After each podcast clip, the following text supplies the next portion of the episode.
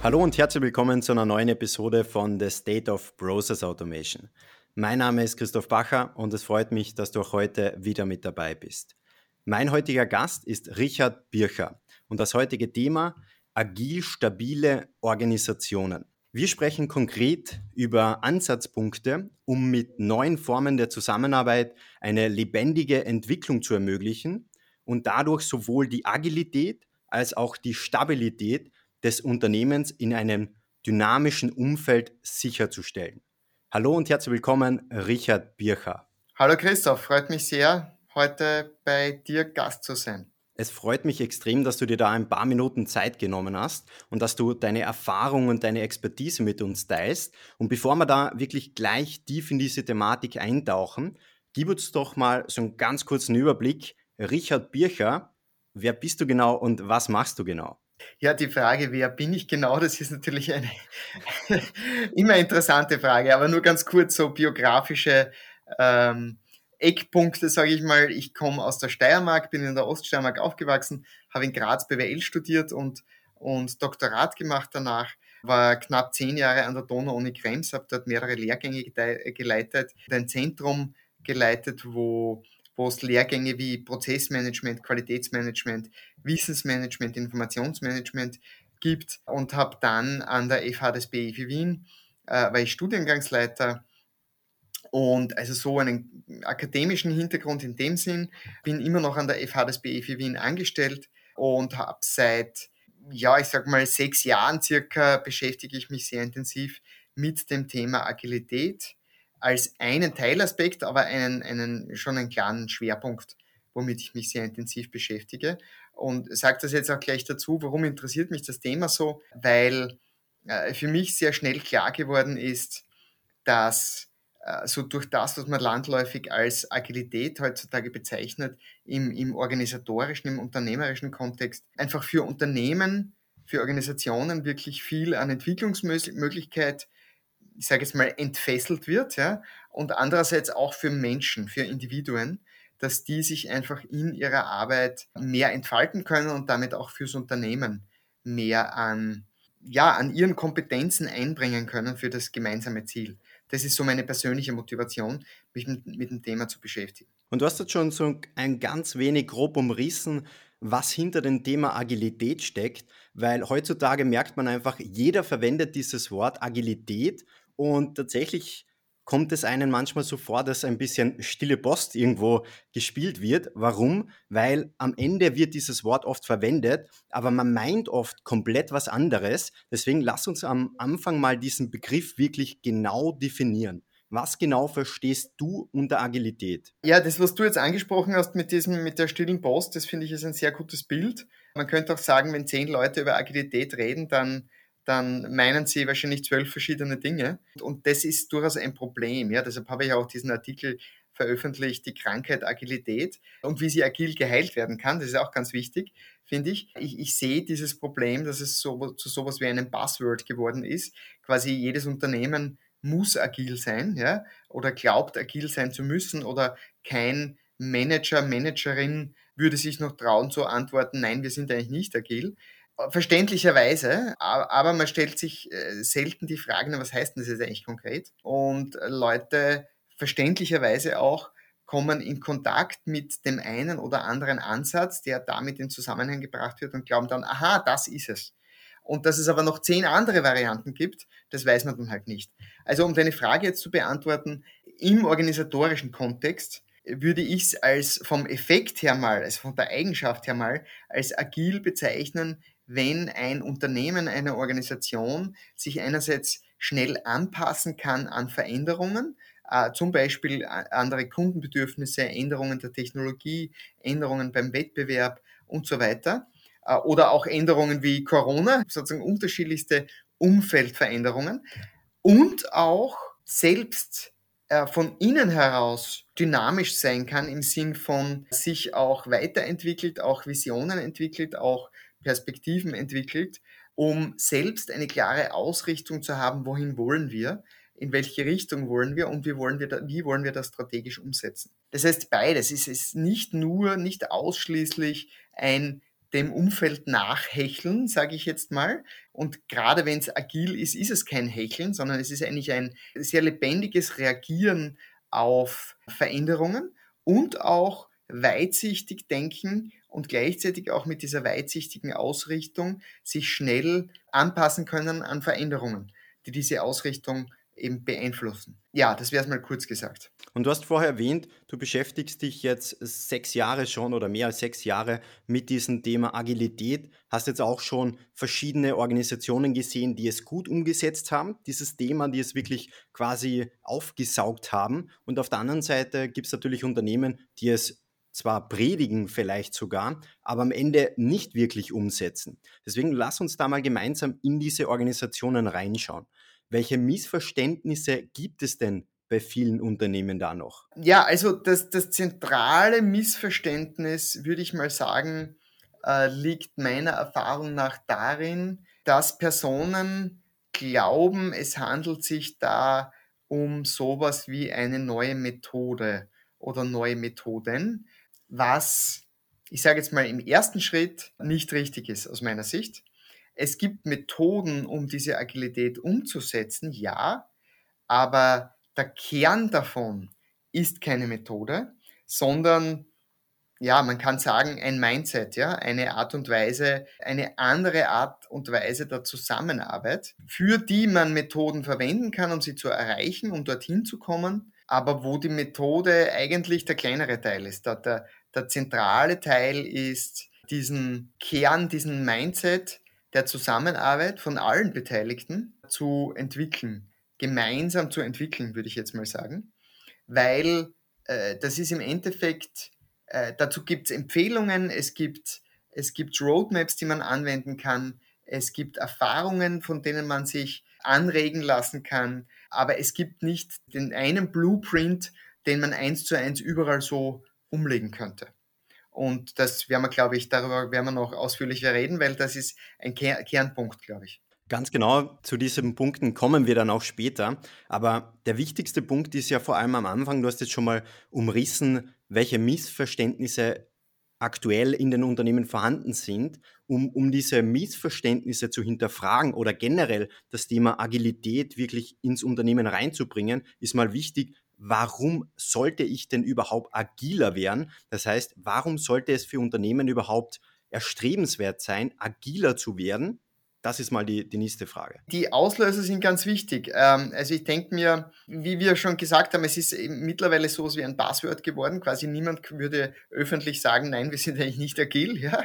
Und das ist trotzdem, ja, das kann ich nachvollziehen einerseits, aus, aus den Gründen, die ich teilweise schon angesprochen habe.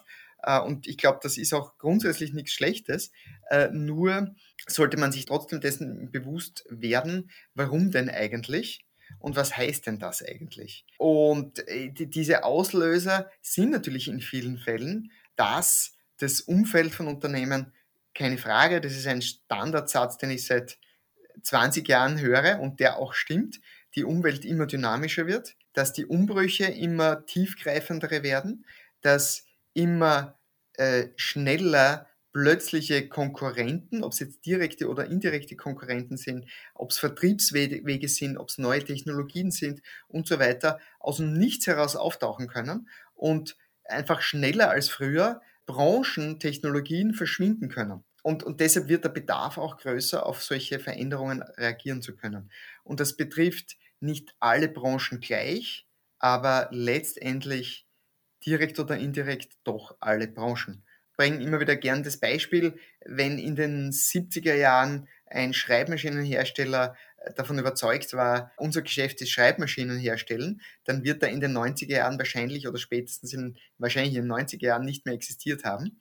Und das, das ist ein langer Zeithorizont. Mittlerweile sind die Zeithorizonte viel kürzer.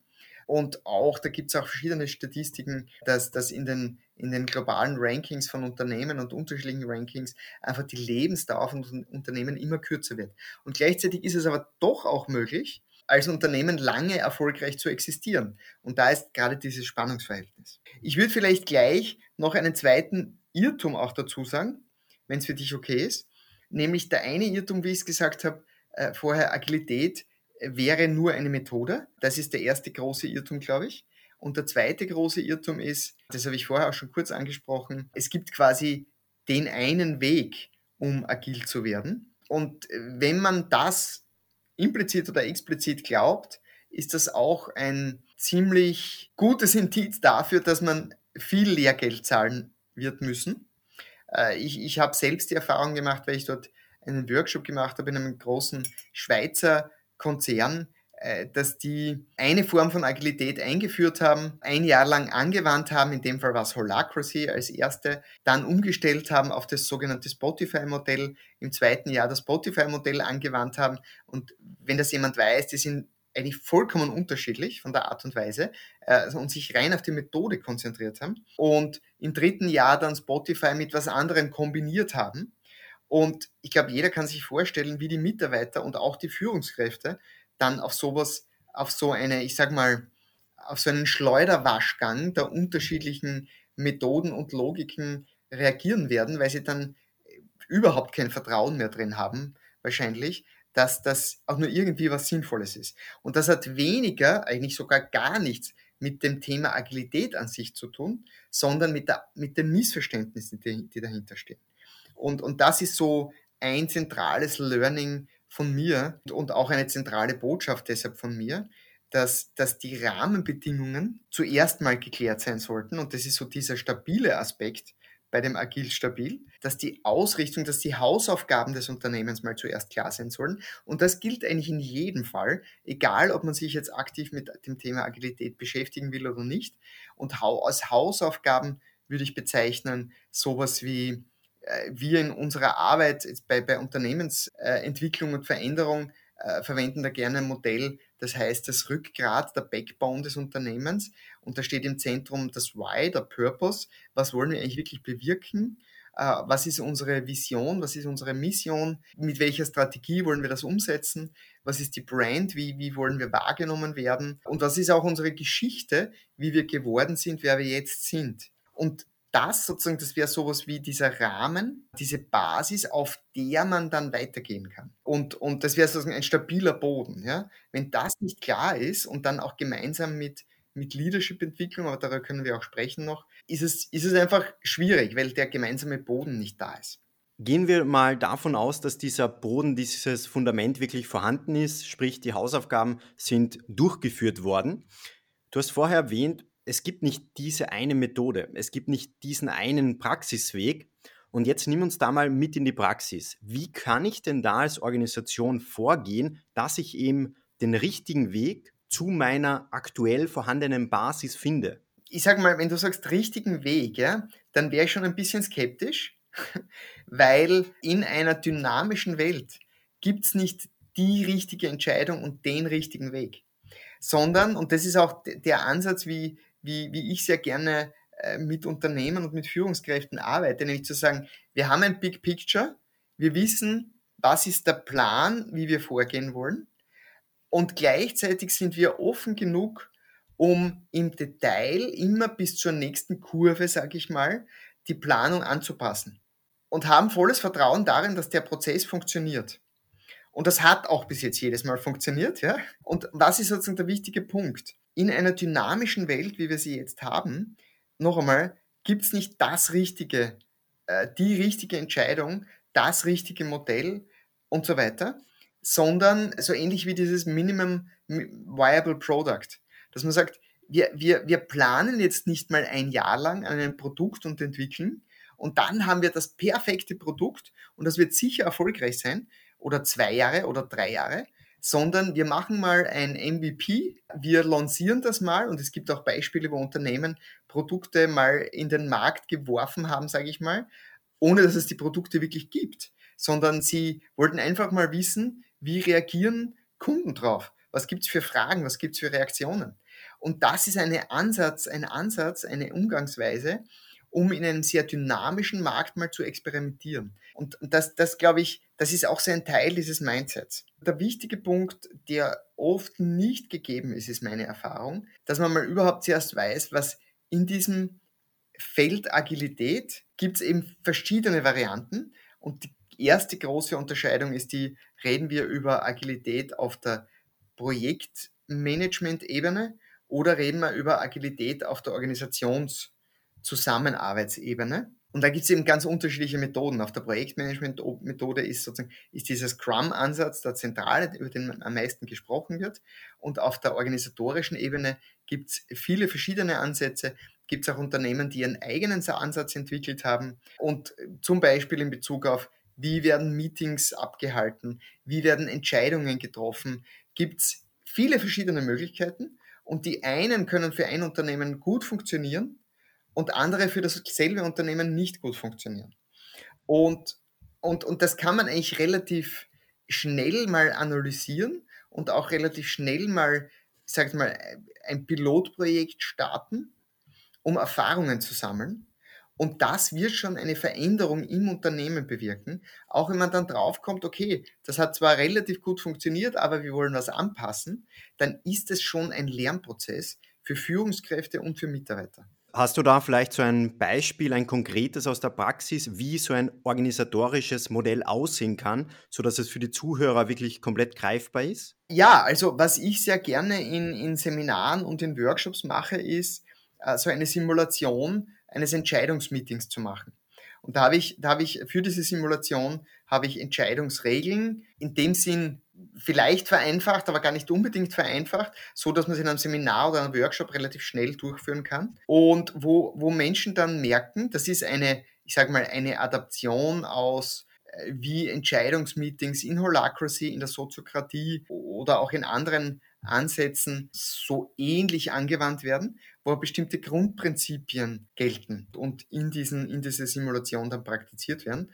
Und das kann echt dann jeder ich frage dann immer, gibt es drei Freiwillige, ja, die das, diese Simulation jetzt mit mir machen würden und bevorzugt gemischt geschlechtlich, was eigentlich auch immer zustande kommt. Und dann macht man, macht man diese Simulation und so Grundprinzipien, die, die durch diese Simulation sichtbar werden, wo dann in ein paar Minuten die Leute eine Angabe durchlesen und dann nach ihrer eigenen Interpretation sozusagen diese Rollen verkörpern in der Simulation. Und diese Grundprinzipien sind zum Beispiel, es gibt immer einen Check-in und einen Check-out, wo der Mensch sozusagen wirklich im Meeting kurz in ein paar Sekunden, einer halben Minute, einer Minute einsteigt, wie geht es mir gerade und wie geht es mir dann danach mit dem Meeting beim Check-out und dann durch einen klaren, strukturierten Ablauf einerseits die Auslöser für einen Vorschlag, der zur Entscheidung gebracht wird, thematisieren. In Holacracy heißt das eine Spannung, eine Tension einbringen.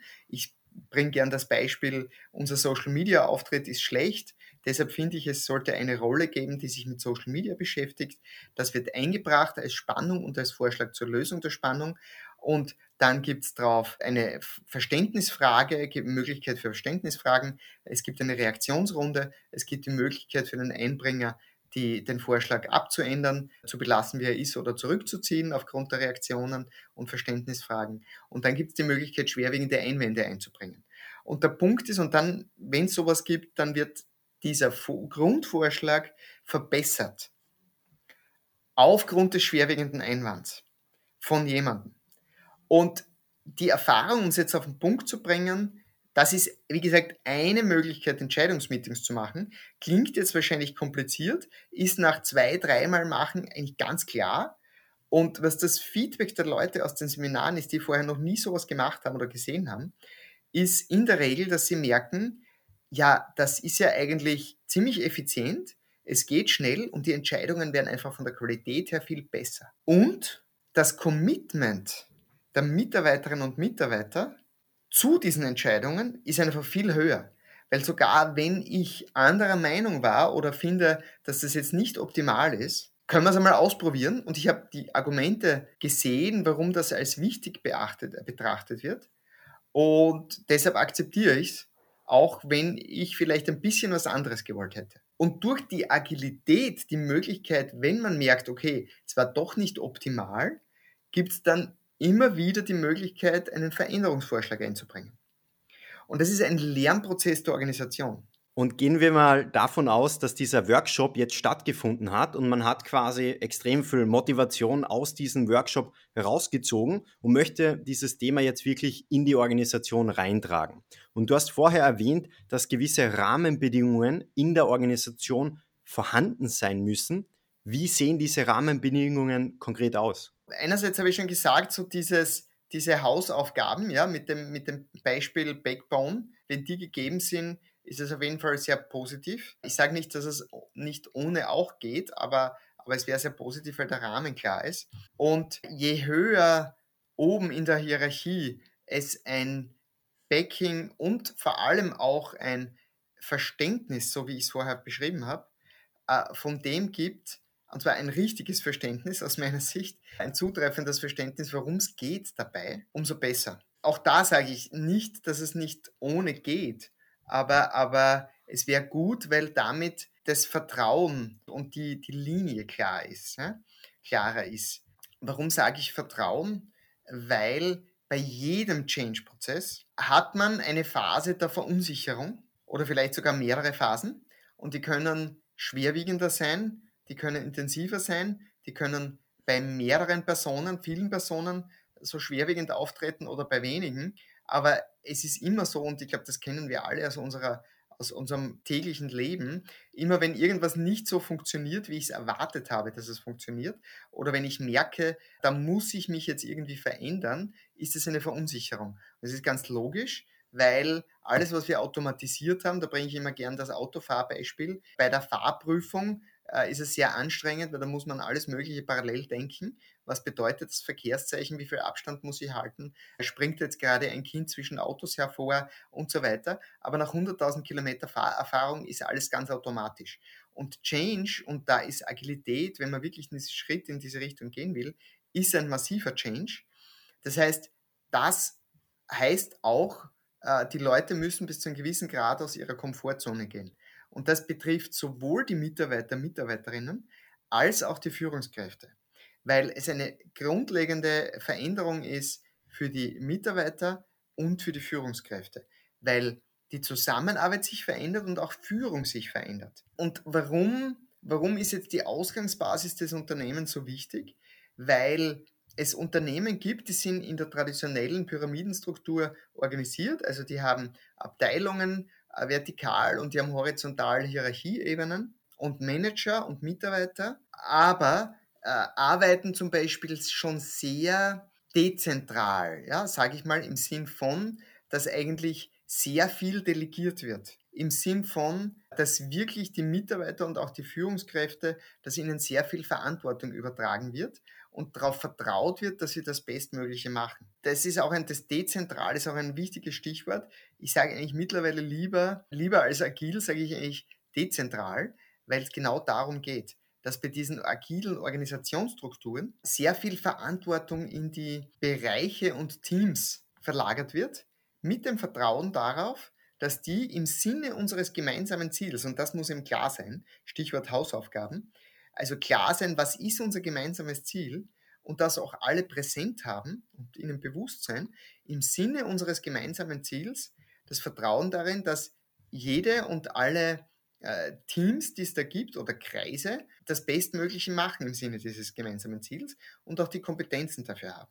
Und sozusagen dieses Zusammenspiel, das ist etwas, das man Schritt für Schritt erlernen kann und Schritt für Schritt immer mehr Vertrauen darin aufbauen kann. Und da gibt es mittlerweile unzählige Beispiele, die zeigen, dass das funktionieren kann. Und der Punkt, den ich vorher machen wollte, je nach Ausgangsbasis, es kann, es gibt Unternehmen, die sind dann noch eher äh, in diesem Command and Control, ja, also eher dieses terroristische, äh, ich sagte was und das ist zu tun. Da ist es natürlich ein etwas weiterer Weg, was aber nicht heißt, dass, dass es unmöglich wäre. Und es gibt Unternehmen, die sind schon mehr bei diesem, auf dieser Seite des Dezentralen, auf dieser Seite des hohen Vertrauens und viel Delegieren. Und diese Bandbreite, die muss man sich eben wirklich bei der Planung und bei der Durchführung von so einem Projekt, wo man mal Schritt für Schritt in diese Richtung geht, gut anschauen und sehr bewusst sein, wie reagiert die Organisation auf diese ersten Schritte. Und diese ersten Schritte können jetzt recht vielfältig sein. Es, oder gibt es verschiedene Möglichkeiten. Es kann sein, dass man sagt, wir wählen uns mal ein, einen Pilotbereich, der für uns in Richtung Agilität besonders relevant ist. Und mit diesem Pilotbereich starten wir mal. Er kann inhaltlich sehr relevant sein und idealerweise gibt es dort auch Menschen, die intrinsisch motiviert sind, sich mit diesem Thema und Ansatz konkret auseinanderzusetzen und ihn mal anzugehen. Ja, der, der Bereich kann noch so relevant sein fürs Unternehmen, wenn dort die Führungsperson oder Personen sagen, no way, ja, das ist überhaupt kein Thema, weil das schaffen meine Leute nicht, ja, Glaubenssatz, dann ist schwierig, weil ohne das geht es halt nicht. Und wenn man mit einem Pilotprojekt beginnt, ist es besonders wichtig, und das habe ich mehrfach auch gesehen, dass es an sowas scheitern kann, dass man dann sagt, okay, die Schnittstellen, die Rahmenbedingungen für diesen Pilotbereich dann zum restlichen quasi normal funktionierenden Restbereich des Unternehmens, die müssen ganz klar sein. Weil sonst kann es passieren und gibt es Beispiele dafür, dass eben dann Führungskräfte von drüber hineinfunken in diesen agilen Bereich und dann, da verwende ich gern so die Metapher, ist es so, wie wenn vier Leute Karten spielen und zwei spielen nach Pokerregeln und zwei nach Bridge-Regeln, das kann nicht funktionieren. Ja, das heißt, da muss klar sein, wie, unter welchen Bedingungen passiert die Interaktion zwischen diesem agilen Bereich und dem Rest des Unternehmens. Und du hast vorher jetzt ähm, einen ganz, ganz wichtigen Punkt angesprochen, den da müssen wir noch mal intensiver darauf eingehen. Und zwar das Thema, die Kompetenzen der Führungskräfte und auch der Mitarbeiter müssen sich weiterentwickeln. Weil der Punkt ist ja auch der folgende, wenn es jetzt in Richtung Agilität geht, geht es ja auch ein bisschen darum, ein bisschen mehr Flexibilität reinzubringen. Und jetzt gibt es Personen, die können mit gewissen Freiräumen gut umgehen. Es gibt aber Personen, die brauchen eine ganz, ganz klare Linie um zu wissen, was muss ich denn täglich machen.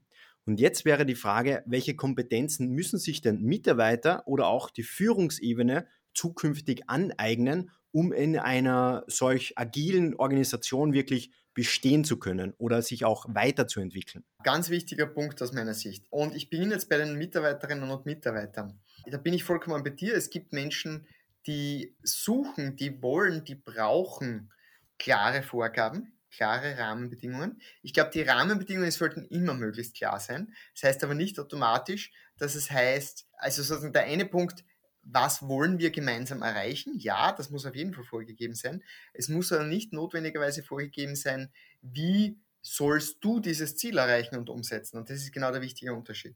Aber ja, es gibt Menschen, die wollen auch das vorgegeben haben. Da gibt es mal die, die eine Erfahrung, naja, es braucht in Unternehmen ja eh unterschiedliche Tätigkeiten. Je nach Branche und je nach Positionierung braucht es ja eh unterschiedliche Tätigkeiten und nicht in allen Bereichen äh, will oder muss man oder sollte man gleich agil sein. In dem Sinne gibt es ja da eine Bandbreite. Und die Kultur des Unternehmens, für die braucht man nicht 100% der Mitarbeiter, nicht einmal 51% der Mitarbeiter. Man braucht dafür nur, und Führungskräfte, man braucht dafür nur, sage ich mal, vielleicht 10%, vielleicht 15%, aber die richtigen. Richtigen im Sinn von die Leute, wo die anderen schauen, aha, was tun denn die? Und Kulturwandel passiert meistens so, dass eine prozentuelle Minderheit, aber eine mit einer großen Signalwirkung für die anderen, anfängt anders zusammenzuarbeiten zum Beispiel. Und das ist ein großer Unterschied, den ich auch aussprechen will, zu, ich sage mal, traditionellen Umstrukturierungen, wo man sagt, ja, wir müssen uns verändern und deshalb, ich sage es ein bisschen bösartig jetzt, zeichnen wir die Kästchen anders, als sie bis jetzt sind. Und das heißt nur, dass die interne Organisationsstruktur sich verändert, aber in der Regel nicht, dass die Art, die Qualität der Zusammenarbeit sich verändert. Und deshalb können mit solchen Umstrukturierungen bestenfalls geringe Leistungsveränderungen, Performanceveränderungen oder Verbesserungen erreicht werden. Oft sogar das Gegenteil davon. Und ich höre das immer wieder. Ja, wir zittern jetzt alle schon und alle erstarren schon irgendwie, weil wir wissen, in zwei Wochen gibt es ein Board-Meeting und da kommt sicher eine Umstrukturierung und niemand weiß, welchen neuen Chef wir da haben. Niemand weiß, bin ich dann noch Chef? Das verursacht natürlich emotionale Blockaden. Im Positiven dazu, wenn eine Veränderung Schritt für Schritt als Prozess angelegt wird, dann ist es möglich, in diesem Veränderungsprozess die, die, das Vertrauen ineinander und in den Prozess Schritt für Schritt zu steigern, um dann wirklich in eine andere Qualität von Zusammenarbeit zu kommen. Das heißt, der eine Ansatz, um es jetzt nochmal um wieder zurückzukommen zur Schleife, der eine Ansatz ist, mit einem Pilotprojekt zu, Projekt zu starten. Es gibt auch Unternehmen, die sagen, nein, wir verändern gleich das ganze Unternehmen. Das sind natürlich weniger, weil das ist ein ganz mutiger Schritt. Und da ist es umso wichtiger, dass die Führungskräfte wirklich verstanden haben, worum es geht, verstanden haben, um welche, um welche, welche Möglichkeiten es dafür gibt und auch möglichst viele von den äh, Führungskräften drunter und Mitarbeitern auch schon mal ein Vorverständnis aufgebaut haben. Was nicht notwendig ist, ist, dass schon hilfreich sein kann, aber nicht notwendig ist, dass schon viele Leute, Führungskräfte und Mitarbeiter Erfahrung haben in Agilität. Es kann hilfreich mhm. sein, ist aber nicht notwendig. Genau, jetzt äh, vielleicht, ich rede jetzt gleich noch weiter. Was heißt es bei Führungskräften? Bei den Führungskräften, da sage ich mal, im Prinzip verändert sich Führung in diese Richtung, dass sie davor in der Pyramide Führung noch eher sowas wie industriell Command and Control ist, Anordnung und Kontrolle. Das kann, wie gesagt, in einem Unternehmen stärker ausgeprägt sein, in anderen Unternehmen weniger stark ausgeprägt sein, aber das ist die Grundtendenz. Was ist eine Führungskraft, die Ziele vorgibt, teilweise auch vorgibt, wie sie zu erreichen sind und dann kontrolliert, ob sie erreicht worden sind. Hinzu in Richtung Agilität ist es dann mehr was von, was, man, was ich sehr gerne zusammenfasse mit dem Stichwort Holding the Space. Dass eigentlich Führungsaufgabe immer mehr in Richtung Agilität dann ist, und das ist nicht weniger wichtig, nur von der Qualität her ganz was anderes, den Rahmen, den Space zu halten und sicherzustellen für die Mitarbeiterinnen und Mitarbeiter, dass sie ihre Arbeit gut machen können. Und das klingt jetzt nach wenig, ist es nicht und ist, wie gesagt, auch nicht weniger wichtig, aber hat viel weniger Gefahr ins Mikromanagement abzugleiten, was aus meiner Erfahrung von Prozessbegleitung und von, von, von Veränderungs-, von Transformationsprojekten das häufigste Problem von Führungskräften ist, aus ganz nachvollziehbaren Gründen, immer wieder ins Mikromanagement zu verfallen und Entscheidungen zu treffen, die Mitarbeiter zumindest gleich gut treffen könnten. Lass uns gleich auf das Thema Ziele eingehen. Und zwar hast du erwähnt, dass es wichtig ist, diese Ziele eben logischerweise genau zu definieren. Jetzt haben wir auf der anderen Seite die Thematik, dass alles flexibler wird und ich muss als Führungskraft meine passenden Rahmenbedingungen für meine Mitarbeiter schaffen. Jetzt stellt sich da natürlich die Frage, wie muss ich denn meine Zielsetzung für die einzelnen Mitarbeiter in diese Richtung verändern oder muss ich die irgendwie anders anpassen? Da gibt es jetzt auch verschiedene Ansätze. Äh, ich habe es schon mal kurz angesprochen vorher. Das Grundprinzip ist, würde ich mal sagen, dabei, um, um Ziel, für Ziele in einer dynamischen Welt, ist das Grundprinzip mal einerseits eine klare Ausrichtung zu haben. Ich habe schon gesagt, Purpose, das Why, ja, dass das klar ist und das ist noch kein Ziel, sondern das, das Überthema, welche Wirkung wollen wir in der Welt erzielen. Und andererseits, dass diese Ausrichtung, diese Roadmap klar ist und andererseits auch immer wieder angepasst wird, immer wieder geschaut wird, müssen wir das anpassen. Ja, das ist mal das Prinzip. Ein, ein Thema, das mir da öfter unterkommt in der Praxis, ist zum Beispiel so die Methode Objectives and Key Results, OKRs. Das ist ein Stichwort, das kommt, das auch so wie ein Buzzword aufgeschnappt wird. Aber auch das gleiche wie beim Thema Agilität, das ist eine andere Art, mit den Zielen umzugehen und ein Prozess, wo Mitarbeiter eigentlich, wenn es richtig verstanden wird, viel mehr einge eingebunden werden und auch viel mehr Verantwortung übernehmen können also auch in die Richtung Agilität gehen. Oft wird es aber von den Managern so verstanden, naja, das ist jetzt einfach eine andere Art von, ich sage jetzt mal, äh, neue Form von äh, Management äh, bei Objectives und, und wir drücken da jetzt unsere Ziele runter.